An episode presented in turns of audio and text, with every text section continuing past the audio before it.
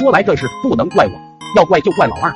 大二的时候，放假那天，宿舍老二在厕所洗澡，当时我肚子不舒服，就想方便，无奈老二一直站着厕所，没办法，我就跑去隔壁寝室，结果隔壁寝室锁着没人，实在憋不住了，我赶紧跑回宿舍，拿了几张报纸摊在厕所外面，就开始方便了起来。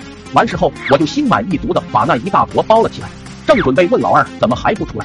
就听见老二喊了一声“卧槽，停水了！”老二出来以后，我就赶紧把包着大坨的报纸扔进了厕所里。当时停水了，就想着一会来水了再冲，结果一下忘记了。大家收拾好东西也都回家了。回家后的第二天，无聊我就刷起了学校的贴吧，就有一个帖子说男生宿舍被淹了，六楼和五楼过道都是残响。我正好奇，准备点进去看，隔壁寝室的大哥就打电话来了。电话一接通，直接咆哮：“你们宿舍被翔淹了，还不回来看看？”说完，啪的一下，电话就挂了。当时我就慌了，似乎想到了什么，我赶紧打电话通知其他室友。当天晚上我就买了第二天最早的票。第二天回到学校一看，楼道里面惨不忍睹，水都到鞋子了，上面还飘着一些残翔，还有碎纸屑。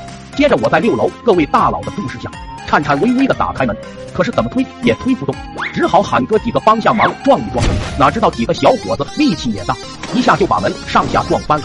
接着，一大股混合着纸屑和翔的超大洪水涌了出来，几个人一瞬间毫无防备的就被冲到了过道里，七零八落，个个一脸懵逼，差点被呛死。恶心的恶心，哀嚎的哀嚎。那股洪水顺着楼道流的到处都是，宿舍的盆子、拖鞋也被带着，不知道冲到了哪。终于有人去通知了宿管，宿管找人才把厕所打通，一切恢复到原样。后来经过调查才知道，老二那个二货停水以后淋浴没有关就直接出来了，来水以后淋浴头就一直淋。